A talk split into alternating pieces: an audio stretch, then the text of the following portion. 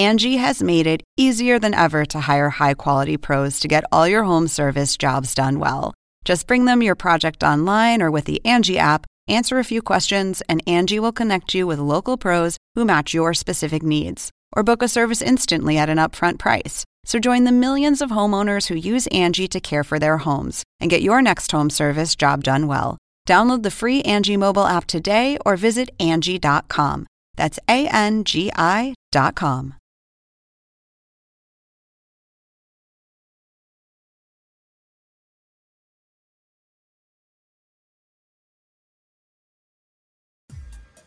Oppenheimer presenta. Llega a usted por cortesía de Arcos Dorados.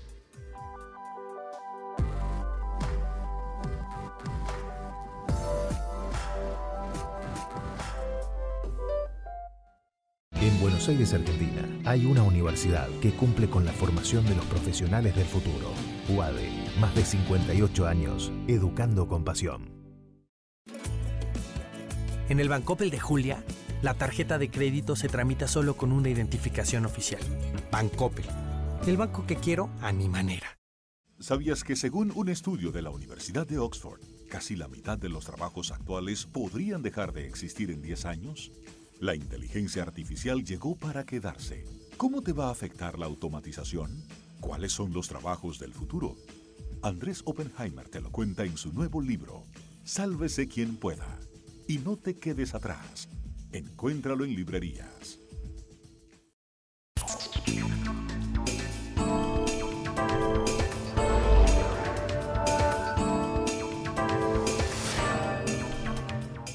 Hola, soy Andrés Oppenheimer. Gracias por estar con nosotros. La pregunta del momento. ¿Cuál va a ser el impacto político de la compra de Twitter por Elon Musk, el hombre más rico del mundo?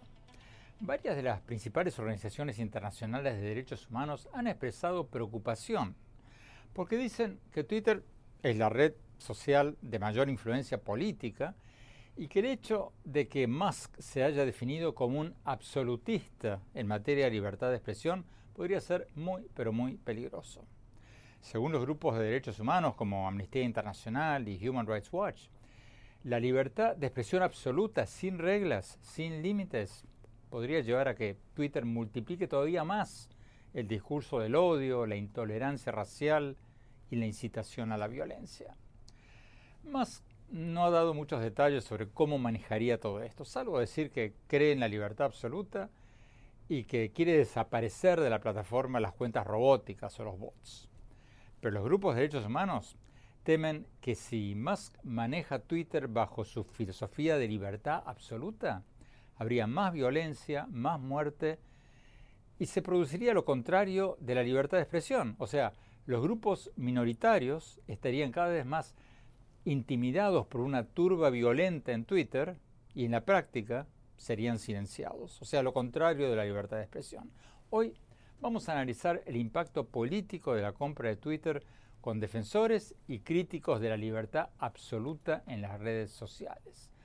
Vamos a empezar con Gloria Álvarez, la activista libertaria, escritora y aspirante presidencial de Guatemala, pero que todavía no puede ser candidata porque no cumple el requisito de Guatemala de tener por lo menos 40 años para ser candidata. Ella celebró que Musk haya comprado Twitter y lo hizo apenas salió la noticia. Y para escuchar el otro lado de la moneda, vamos a tener a los responsables de libertad de expresión y tecnología de Amnistía Internacional y Human Rights Watch. Es un tema crucial y va a ser un debate apasionante. Y más tarde en el programa vamos a tener nuestro habitual segmento El Innovador de la Semana.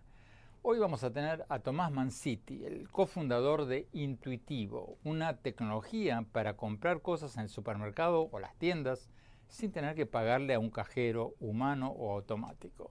O sea, agarras un producto y te vas. Algo parecido a lo que ya lleva un tiempo experimentando Amazon en Estados Unidos. la empresa de Manciti eh, ya está operando en Argentina, Brasil, Perú y Miami y tienen proyectado estar muy pronto en varios otros países. Reportan haber recaudado ya unos 8 millones de dólares. Vamos a preguntarle a Tomás Manciti cómo funciona este sistema y cómo hacen para evitar que la gente se lleve más productos de los que paga. Bueno, empecemos con el tema del día. La compra de Twitter por 44 mil millones de dólares por parte de Elon Musk, el fundador de la fábrica automotriz Tesla, de la empresa espacial también SpaceX, el hombre más rico del mundo. Vamos con Gloria Álvarez, la activista libertaria y escritora, que aplaudió, como decíamos recién, la compra de Twitter por Musk apenas salió la noticia. Vamos directamente a la entrevista.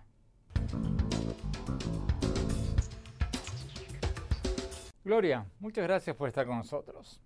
Gloria, tú celebraste la compra de Twitter por Musk. El 25 de abril, apenas salió la noticia, tú escribiste en Twitter, abro comillas, increíblemente feliz que Elon Musk y su genialidad creativa hayan adquirido la red social más tóxica, pero a la vez más relevante. Cierro comillas. Pregunta, ¿por qué celebraste la compra de Twitter por un hombre que según varios grupos de derechos humanos podría convertir a Twitter en una usina de desinformación e incitación a la violencia? ¿Qué, qué exactamente celebras de esta adquisición de Twitter? Celebro sobre todo que dijo para que Twitter se pueda volver a ganar la, la, confianza del público que hoy por hoy no tiene, se requieren de personas que sean capaces tanto de incomodar a la extrema izquierda, que tanto daño le ha hecho a regiones como América Latina, pero también a la extrema derecha. Y creo que esa celebración de la objetividad es muy importante en una de las redes sociales que considero bastante tóxica, pero que ya se estaba moviendo a tratar de eh, premiar la, la autenticidad, como por ejemplo con Twitter Spaces. Ahora, la autenticidad, cuando no es veraz, no puede ser peligrosa? Porque los grupos de derechos humanos como Amnistía Internacional y Human Rights Watch dicen que la libertad de expresión es un principio que debe ser balanceado con otro principio, que es el respeto por los derechos humanos. Por ejemplo, diseminar noticias falsas que inciten a la violencia contra un grupo racial o religioso atenta contra los derechos humanos. Más concretamente, las noticias falsas sobre las vacunas, por ejemplo, las vacunas contra el COVID, causaron cientos de miles de muertes, hicieron que mucha gente no se vacunara y se muriera. Tú dices que Twitter debería permitir este tipo de noticias en nombre de la autenticidad. Absolutamente. Eh, incluso permitir el discurso que es incómodo hasta con uno. Sin embargo, jamás eh, utilizaría la fuerza del Estado para censurar a alguien, ni mucho menos que, que una red social prive a las personas de expresarse. Eso no quiere decir que tú no estás en tu derecho, en tu casa virtual, que son tus redes, de bloquear aquella información que tú consideras no te trae ningún beneficio. Por ejemplo, yo no me meto en grupo de terraplanistas porque me parece que no tienen nada positivo que aportar, pero una cosa es el derecho a utilizar tu propiedad dentro de las redes sociales, que son tus perfiles, y de bloquear. Otra muy distinta es censurar a las personas de manera eh, indiscriminada, porque lo que termina pasando es que se censuran a ciertos dictadores y déspotas, pero a otros no. Entonces termina siendo muy difícil para una red social eh, ser pareja y, y ser verdaderamente justa con todo lo que va a censurar. Pero Gloria, es cierto que hay que ser equitativo y que si se censura a un dictador hay que censurar a todos, pero eso que tú llamas censurar, otros, los grupos de derechos humanos, lo ven como proteger los derechos humanos de otros. Tú, cuando, cuando vas al supermercado, Gloria, compras comida que no te va a matar y permites que el gobierno mande inspecciones sanitarias al súper y no permita que te vendan comida podrida. ¿Cuál es la diferencia entre eso hay una información que incita a la violencia y que provoca muertes.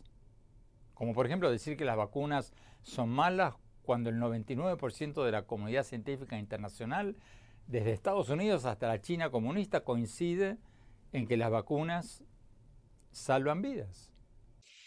Sí, hay, hay una cuestión que siento que es eh, más eficaz para hacer de la libertad de expresión una responsabilidad de expresión. Creo que esa es realmente la, la parte de la libertad que a veces no se entiende. Toda libertad conlleva una responsabilidad, es decir, una habilidad para responder en este caso sobre lo que estás expresando, qué tan hábil eres para responder con veracidad sobre las cosas que estás expresando. En cuanto al gobierno y la comida, muchas veces empresas corruptas eh, pagan coimas para que el gobierno diga que sus productos son sanos sin realmente serlo. Pero cuando existe libertad de competencia y la misma población empieza a exigir saber si la comida que se están comiendo fue producida de una manera ética, si los animales realmente fueron alimentados con lo que biológicamente están diseñados para comer, etcétera, etcétera,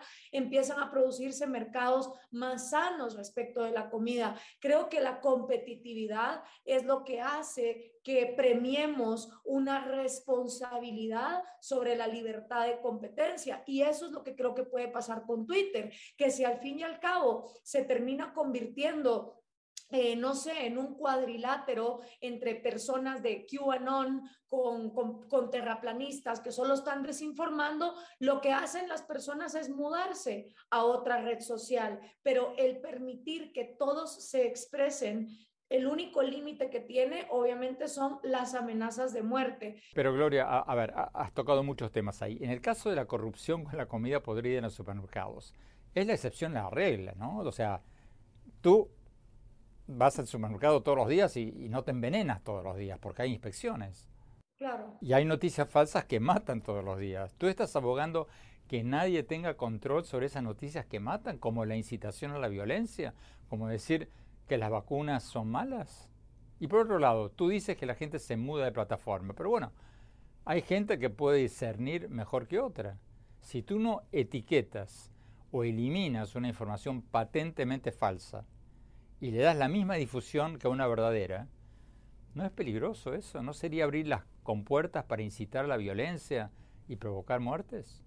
Lo que pasa es que quién es responsable sobre las acciones, el que se expresa o el que termina actuando. Entonces, el, el, punto es que estamos en una nueva era tecnológica donde apenas se está democratizando la información, donde todo el mundo puede actuar. Y más eficiente que estar censurando con una arbitrariedad que nunca termina siendo justa, porque por cada Donald Trump que es censurado, hay un Nicolás Maduro o un Daniel Ortega que siguen teniendo Twitter y han sido y han incitado a más violencia y a más muerte en sus propios países y a más censura de la que Donald Trump jamás, por ejemplo, eh, puso dentro de Estados Unidos. Entonces, el problema es que cuando, cuando se, se trata de componer esto a través de más censura, no solo no se compone, porque al final estos grupos radicales como QAnon se mueven a otras plataformas y también son, son discursos que pueden incitar al odio y a la violencia. Bueno, recordemos que Donald Trump fue suspendido indefinidamente de Twitter después de que Twitter considerara que incitó a la violencia tras perder las elecciones del 2020. ¿Tenemos que ir a un corte? Cuando volvamos, seguimos con Gloria Álvarez. Y después vamos a escuchar la otra cara de la moneda, lo que dicen los grupos de derechos humanos como Amnistía Internacional y Human Rights Watch sobre el peligro de que un Twitter sin reglas aumentaría el discurso del odio y la violencia. No se vayan, ya volvemos.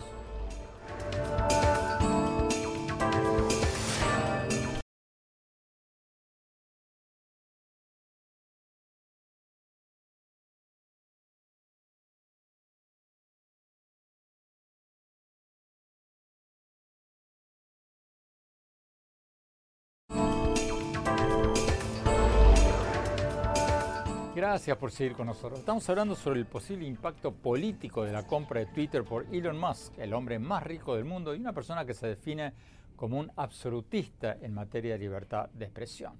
Varias de las principales organizaciones internacionales de derechos humanos, como Amnistía Internacional y Human Rights Watch, han expresado gran preocupación por esta compra y por el hecho de que Musk se haya definido como un absolutista en materia de libertad de expresión, porque dicen que eso podría ser muy peligroso porque la libertad de expresión absoluta, dicen, sin límites, podría llevar a que Twitter multiplique todavía más el discurso del odio, la intolerancia racial y la incitación a la violencia. Pero otros, como la activista libertaria y aspirante presidencial de Guatemala, Gloria Álvarez, bueno, aún todavía no puede ser candidata porque no cumple el requisito de tener 40 años, Pero ella y otros han aplaudido que Musk hayan comprado Twitter. Sigamos hablando con Gloria Álvarez. Gloria, tú te defines como libertaria. ¿Qué respondes al argumento de los grupos de derechos humanos que dicen que la libertad de expresión sin límites, sin reglas, produce lo contrario de la libertad de expresión? Porque ellos dicen, si tú permites el discurso del odio y de la violencia contra grupos minoritarios, como por ejemplo los libertarios, bueno, muchos libertarios se van a sentir intimidados y lo van a pensar tres veces antes de expresar su opinión. Entonces, si tienes una mayoría en Twitter, una turba en Twitter que los intimida, llevaría a lo contrario de la libertad de expresión, la censura de ciertos grupos. ¿Qué, qué respondes a ese argumento? No, como te decía, los libertarios consideramos que la libertad conlleva responsabilidad. Son dos caras de una misma moneda. Tú eres libre en la medida en que te haces responsable sobre las consecuencias de tus actos. Si tú no eres capaz de hacerte responsable de las consecuencias de tus actos, tú no eres libre. Tú le estás depositando tu responsabilidad a alguien más. Sin embargo, no creo que la censura sea la solución a largo plazo y la más efectiva. La mejor solución es la competitividad, porque cuando hay libertad de competencia y la información fluye libremente, eventualmente la verdad siempre sale a la luz. Ahora, tú como libertaria crees en la libertad de empresa. Entonces, bajo esa lógica, ¿acaso Twitter como empresa privada no tiene el derecho a hacer lo que quiera y si ve una persona que incite a la violencia, suspenderla? Totalmente de acuerdo también, porque al final es una plataforma privada, es tu casa. Entonces, ¿por qué criticas a Twitter por haberlo suspendido a Trump, que, según Twitter, incitó a la violencia? No, no, no. Lo que critico es cuando una plataforma privada impone una regla y no es pareja. Porque si vamos a tener una serie de, digamos, estatutos de por qué vamos a suspender a alguien, seamos parejos. Y entonces, ¿por qué si Nicolás Maduro y por qué terroristas musulmanes y por qué Daniel Ortega y por qué los Castro tienen Twitter cuando bajo los mismos estatutos por los que se sacaron a Trump se podría sacar a esta gente? Bueno, ese es un buen punto. Twitter suspendió cientos de cuentas vinculadas al gobierno de Maduro, pero no, no la de Maduro. Pero, ¿qué harías con Trump específicamente cuando falsamente afirma que ganó las elecciones? Cuando más de 60 tribunales y hasta la Corte Suprema de Estados Unidos de mayoría conservadora dictaminó que perdió las elecciones. ¿Le permitirías seguir mintiendo, diciendo que ganó, incitando a algún que otro exaltado a la violencia? De todas maneras él va a seguirse expresando, porque aunque no lo haga en una plataforma, lo va a hacer en otra. Y creo que es sano. Yo creo que la historia ha comprobado que cuando prohíbes algo, eh, haces que las mafias tomen ese algo. Por ejemplo, cuando a mí la gente me dice, deberíamos de prohibir el Partido Comunista o el Partido Nazi. Para empezar, no funciona. Pasan las décadas y lo vuelven a armar. Yo creo que al contrario, si tu idea es tan buena, que compita pero que compita en libertad de condiciones, bajo reglas justas y desde la paz, enseñándonos por qué tus ideas son mejores que las otras, no a través de la intimidación y la violencia, sino a través de la libertad de expresión, porque ahí donde se intercambian palabras, dejan de intercambiarse balas. Es más fácil ponernos de acuerdo en un discurso que es duro y que es agresivo en las ideas que en estarse atacando y matando a las personas. Gloria Álvarez, muchísimas gracias. Siempre es bueno tenerte en nuestro programa. Tenemos que ir a un corte. Cuando volvamos, vamos a escuchar la otra campana, los representantes de los grupos de derechos humanos que dicen que la libertad de expresión sin reglas en Twitter traería más discurso de odio, más polarización, más violencia, lo contrario de la libertad de expresión. O sea, una turba violenta en Twitter intimidaría sin limitaciones y silenciaría a los grupos minoritarios. Vamos a escucharlos y después mi opinión. No se vayan, ya volvemos.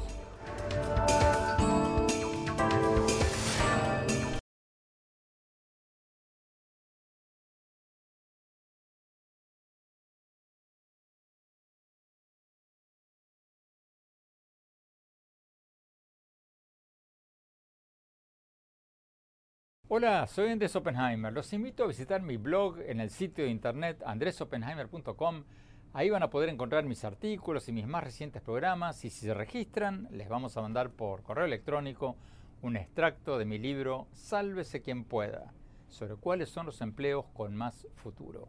Los espero.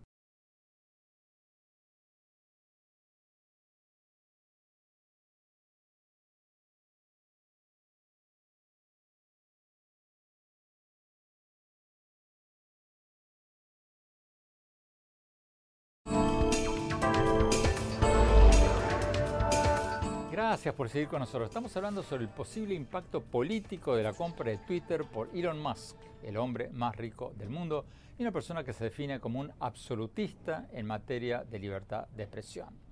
En los bloques anteriores escuchamos a la activista libertaria y aspirante a la candidatura a la presidencia de Guatemala, Gloria Álvarez, que aplaudió la compra de Twitter por Musk, diciendo que no hay que censurar a nadie en la red social de mayor influencia política del mundo. Para escuchar la otra campana vamos a hablar ahora con Michael Kleinman de la Organización de Derechos Humanos Amnistía Internacional. Vamos directamente con él.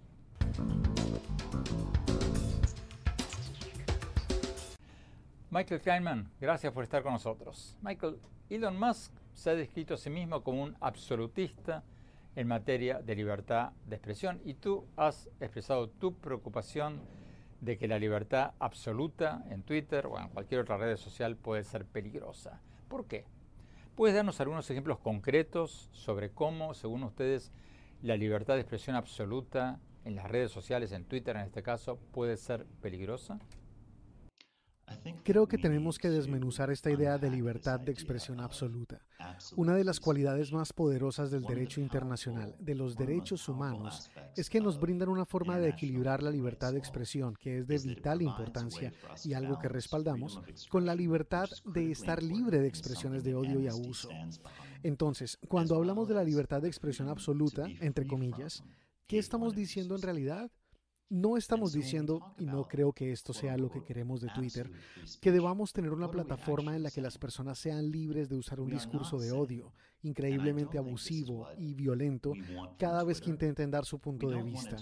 De hecho, esta idea de que puedas decir cosas abusivas, violentas o llenas de odio que puedan incitar a la violencia, es en realidad la antítesis de la idea de la libertad de expresión, porque lo que hace es silenciar las voces y en particular silencia a las personas contra las cuales se dirige ese discurso violento. ¿Qué impacto concreto puede tener esto? Bueno, la idea del señor Musk de libertad de expresión, entre comillas, absoluta, es que las personas son libres de usar un lenguaje abusivo y lleno de odio. Lo que vamos a ver, irónicamente, es menos libertad de expresión, especialmente de las víctimas de ese discurso abusivo y lleno de odio, que serán silenciadas. En Amnistía Internacional llevamos varios años investigando el impacto de las expresiones de odio y abuso en Twitter, y en particular analizando el impacto de la plataforma en las mujeres. Y lo que creo que es más preocupante cuando el señor Musk dice que quiere crear una plataforma pública digital. Creo que es una idea maravillosa, pero no queremos una plaza pública donde cada vez que alguien trata de hablar se encuentre inmediatamente intimidado por una multitud abucheándolo, que lo ahuyenta. Eso no es una plaza pública. ¿Qué les dices a quienes argumentan que si Twitter o otras redes sociales son empresas privadas, tienen el derecho a decidir lo que quieran? ¿Cuál, sería tu respuesta a este argumento? Según los principios rectores de derechos humanos de la ONU, las empresas tienen la responsabilidad de proteger los derechos humanos. Y eso significa que las empresas tienen responsabilidad cuando se trata del derecho a, por ejemplo, no ser discriminado, o el derecho a la igualdad, o el derecho a la libertad de expresión. Pero, de nuevo, esto implica cierto acto de equilibrio. Entonces, si las empresas permiten expresiones de odio y abuso en sus plataformas, si silencian las voces de las personas que son expulsadas de esa plataforma debido al abuso que enfrentan, entonces están violando su responsabilidad de proteger los derechos humanos, independientemente de si son empresa privada o no. A juicio de ustedes, ¿se debe suspender de Twitter a los políticos que inciten a la violencia o que difundan noticias falsas, por ejemplo, sobre las vacunas contra el COVID? Es una gran pregunta. Lo más importante es que las reglas se apliquen por igual a todos. Entonces, ¿qué le respondes a la gente que dice que suspender a Trump, pero no a Maduro, el dictador de Venezuela, es injusto? Es exactamente por eso que dije antes que debemos aplicar los estándares por igual a todos, sin importar si son Trump, Maduro o cualquier otra persona. Y eso es parte de lo que una empresa como Twitter y todas las empresas de redes sociales deben hacer cuando hablamos de la forma responsable de vigilar el contenido de esas plataformas. Asegurarse de que estos estándares se apliquen de manera imparcial y equitativa para todos. Michael Kahneman, muchísimas gracias. Tenemos que ir a un corte. Cuando volvamos, vamos a tener a Deborah Brown de la Organización de Derechos Humanos Human Rights Watch. Y después, mi opinión sobre este tema bien, pero bien complicadito. No se vayan, ya volvemos.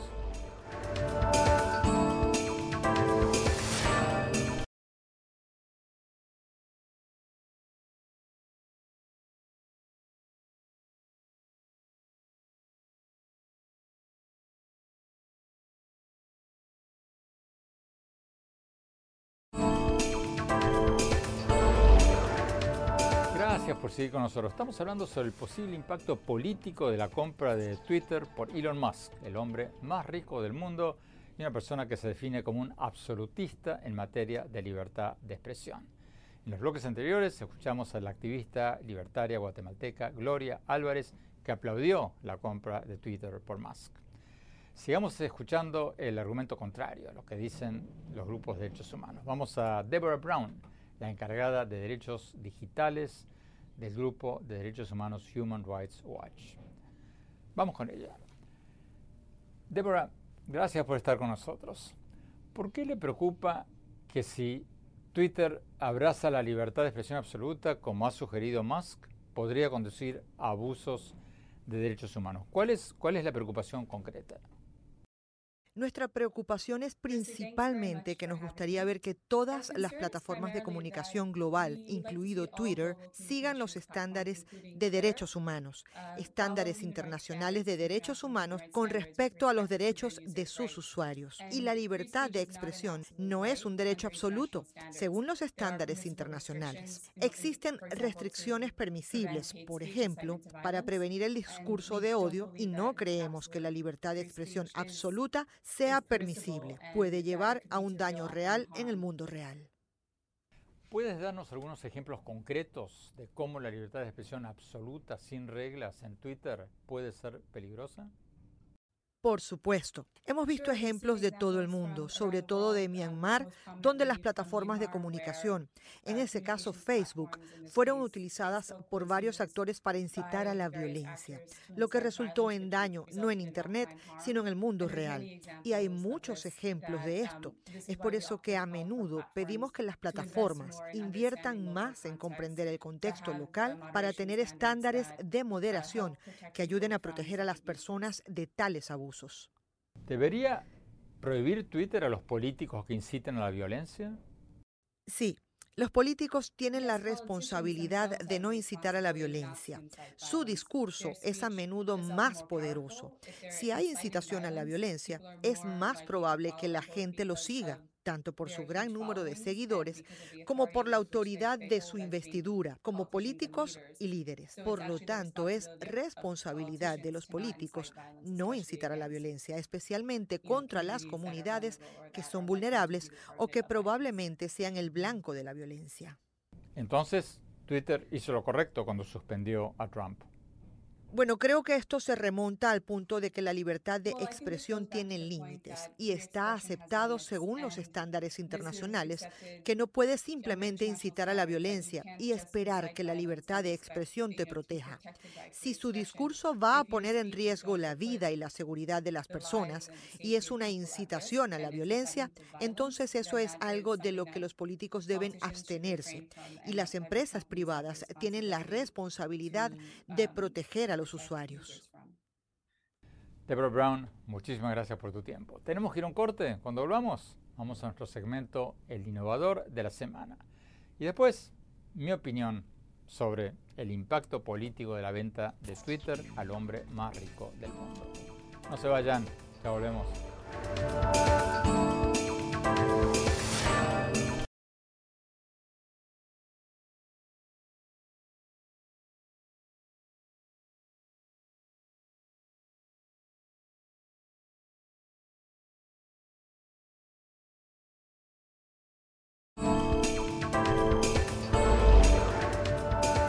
Gracias por seguir con nosotros. Vamos a nuestro segmento habitual, el innovador de la semana. Hoy vamos a destacar a Tomás Manciti, cofundador de Intuitivo, una tecnología para comprar cosas en el supermercado o en las tiendas sin pagarle a un cajero, ya sea humano o automático. O sea, uno simplemente agarra el producto y se va.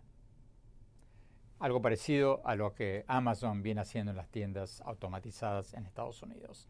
Intuitivo ya está operando en Argentina, Brasil, Perú, Miami y tiene proyectado muy pronto estar en varios otros países. Ellos reportan haber recaudado ya unos 8 millones de dólares. Pero ¿cómo hacen para que la gente no se lleve más productos de los que paga? Vamos a la entrevista. El innovador de la semana es presentado por falabella.com, un nuevo punto de partida.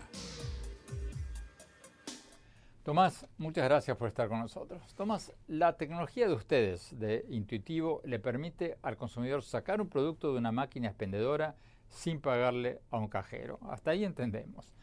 Pero ¿qué diferencia hay entre lo que hacen ustedes y lo que hace Amazon Go, que son las tiendas de vendedores automatizados de Amazon, donde también tomas un producto y te lo llevas? ¿Cuál es la diferencia? Bueno, Amazon Go eh, lo que nos mostró es cómo va a ser el, futuro de las compras en un supermercado, ¿no? Eh, entrar, agarrar lo que uno quiere e irse. Es, la verdad es que es, una compra eh, mucho más amigable hacia el usuario. nosotros tenemos un enfoque diferente desde el punto de vista tanto tecnológico como de ejecución. Es decir, desde el punto de vista tecnológico lo hacemos con tres cámaras que identifican qué es lo que sucede en una transacción entre una persona y ese punto de venta. Funciona de la siguiente manera.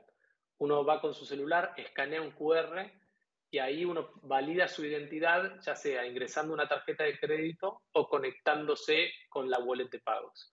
Una vez que la identidad está validada, esa heladera se desbloquea la puerta, entonces uno abre, saca lo que quiere, cierra y se va. Y ahí se terminó la compra para el usuario. O sea, en la práctica voy a un súper, abro una heladera con mi celular, saco una cápsula de café y me la llevo. Puede funcionar de diversas maneras. Eso es algo que lo que, lo que tú mencionas es algo que tenemos en, en Nespresso, en uno de los locales eh, en Argentina, que ellos automatizan una parte, que es eh, una parte del store que es un gabinete de madera muy bonito, que uno escanea el QR y ahí valida la identidad, ya sea por tarjeta de crédito o con una billetera de pagos. Una vez validada la identidad, se desbloquea ese gabinete, uno abre, saca lo que quiere y se va. Cuando uno sacó lo que quiere, una vez que se cierra la puerta, se cerró la transacción. Ahora, si puedo abrir la heladera en la tienda con mi celular y sacar una cápsula de café, ¿cómo controlan ustedes que en lugar de sacar una cápsula de café no saque dos o, o diez y me las lleve todas? Ok, bueno, nosotros usamos tres cámaras, ya sea en la heladera o en el gabinete, que toman fotos, o sea, videos, en realidad 30 fotos por segundo, eh, de qué es lo que sucede en la transacción. También se identifica el tema del comportamiento del ser humano, que es quizás lo más difícil, de hacia dónde van los brazos, qué es lo que hace, qué es lo que hace eh, digamos, el usuario cuando está en una transacción, que es donde más pueden suceder cosas eh, extrañas o ajenas que uno le tiene que enseñar a la inteligencia artificial. Pero ¿puede funcionar la tecnología de ustedes en América Latina? Porque en Japón, por ejemplo, hay una cultura de ventas con máquinas expendedoras, están en todos lados. Pero en América Latina no, en Estados Unidos más o menos. ¿No, no va a ser un problema para ustedes en América Latina? Ahí nosotros creemos que radica la, la oportunidad, porque esa, esa ausencia de, de, espacios que en Estados Unidos está menos desarrollado que en Japón, pero está desarrollado y en Latinoamérica casi no existe, se da más por un contexto económico y por la falta de inteligencia que tenían estos puntos de venta. Nosotros hoy eh, tenemos 250 puntos instalados casi exclusivamente en América Latina. Estamos entrando en Estados Unidos, eh, pero están entre San Pablo, Buenos Aires y Lima. Eh, y la verdad es que funcionó perfecto.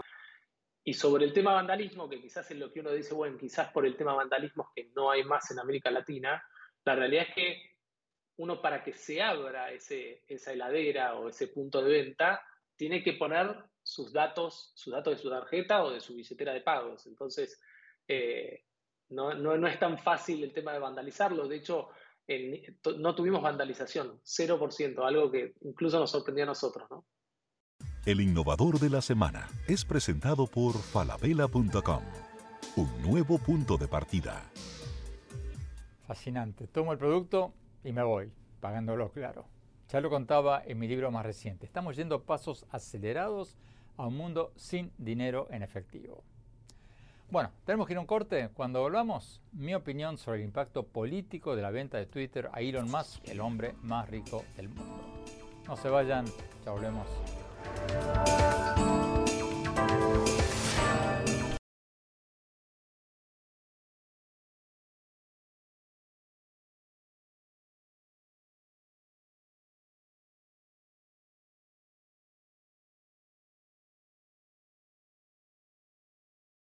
Hola, soy Andrés Oppenheimer. Los invito a visitar mi blog en el sitio de internet andresoppenheimer.com. Ahí pueden encontrar mis artículos y mis programas más recientes. Y si se registran ahí, les vamos a mandar por correo electrónico un extracto de mi libro Sálvese quien pueda, sobre cuáles son los empleos con más futuro. Los espero.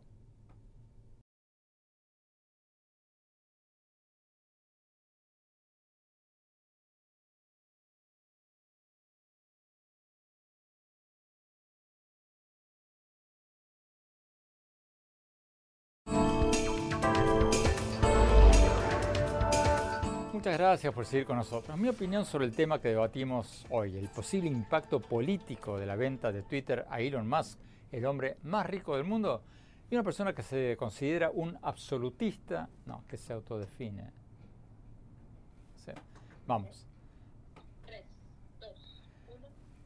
Muchas gracias por seguir con nosotros. Mi opinión sobre el tema que debatimos en el programa de hoy, el posible impacto político de la venta de Twitter a Elon Musk, el hombre más rico del mundo y una persona que se considera un absolutista en materia de libertad de expresión. Como vimos en el programa de hoy, algunas de las principales organizaciones de derechos humanos como Amnistía Internacional y Human Rights Watch están muy, pero muy preocupadas de que si Musk impone su filosofía de libertad absoluta en Twitter, eso podría llevar a envenenar todavía más el contenido de Twitter, llevar a más mensajes de odio racial, más mensajes de odio religioso y más incitación a la violencia. Los grupos de derechos humanos dicen que hay que balancear los derechos de libertad de expresión con los principios de los derechos humanos. Y yo creo que tienen razón, porque si permitimos la libertad de expresión sin reglas, podemos llegar a tener resultados muy peligrosos. Si no ponemos una advertencia, una etiqueta, a las noticias falsas y permitimos sin más que cualquier irresponsable que quiera ganar seguidores en Twitter difunda información falsa, por ejemplo, contra las vacunas, cuando todas las academias de medicina del mundo y las autoridades sanitarias de todos los países, desde Estados Unidos hasta la China comunista, dicen que las vacunas reducen enormemente las muertes por COVID, entonces estaríamos dándole difusión a noticias que conducen a la muerte de mucha gente. Yo creo que por lo menos hay que poner advertencias o etiquetas en este tipo de noticias falsas. Porque Twitter, al igual que Facebook, dicen, se resisten a que las llamen empresas informativas o de medios, algo que las sujetaría a las mismas regulaciones que cualquier otra empresa de medios. Pero yo creo que es la misma responsabilidad que le exigimos a los supermercados para que no nos vendan pescado podrido pescado que nos puede llevar al hospital y matarnos. Yo creo que cuanto menos hay que exigirle a Twitter y las demás redes sociales que, como otras empresas informativas, cuando haya informaciones falsas que inciten a la violencia o a la muerte, que las etiqueten como noticias falsas o que suspendan a quienes difunden constantemente este tipo de noticias, sean del color político que sean. Algunas de las críticas que se le hacen a Twitter son válidas. Por ejemplo, cuando preguntan por qué Twitter suspendió a Trump por incitar a la violencia tras perder las elecciones del 2020 y no lo ha hecho con Nicolás Maduro, el dictador de Venezuela. Porque Twitter sí suspendió cientos de cuentas vinculadas al régimen de Maduro, pero no la de él. Pero volviendo al tema central, creo que sería muy peligroso que Twitter no tenga ninguna regla. Y como dicen los grupos de defensores de derechos humanos, Si permitimos que Twitter opere sin reglas en lugar de defender la libertad de expresión, la estaríamos suprimiendo. Porque una turba de tuiteros violentos podría alentar a la violencia contra grupos minoritarios o étnicos o religiosos y los intimidarían hasta silenciarlos. Creo que hay que balancear la libertad de prensa con la defensa de los derechos humanos y hay que exigirle responsabilidad a los medios como Twitter y penalizarlos si difunden noticias que inciten a la violencia o abogan por violar los derechos humanos, igual que lo hacemos ahora con los supermercados para que no vendan comida podrida. No podemos dejar que para vender más nos maten. Bueno, se nos acabó el tiempo. Gracias por estar con nosotros. Los invito a visitar mi blog en el sitio de internet andresopenheimer.com. Ahí pueden encontrar mis artículos y programas más recientes. Y síganme en mi Twitter, arroba Oppenheimer en mi página de Facebook, Andrés Oppenheimer Oficial, y mi cuenta de Instagram, Andrés Oppenheimer Oficial. Gracias por seguirnos. Hasta la semana próxima.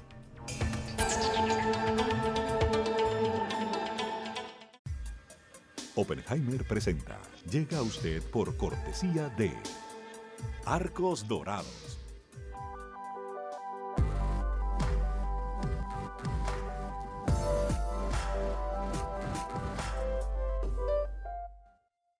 Buenos Aires, Argentina, hay una universidad que cumple con la formación de los profesionales del futuro. UADE, más de 58 años, educando con pasión. En el Bancopel de Julia, la tarjeta de crédito se tramita solo con una identificación oficial. Bancopel. El banco que quiero a mi manera. ¿Sabías que según un estudio de la Universidad de Oxford, casi la mitad de los trabajos actuales podrían dejar de existir en 10 años? La inteligencia artificial llegó para quedarse. ¿Cómo te va a afectar la automatización? ¿Cuáles son los trabajos del futuro? Andrés Oppenheimer te lo cuenta en su nuevo libro, Sálvese quien pueda. Y no te quedes atrás. Encuéntralo en librerías.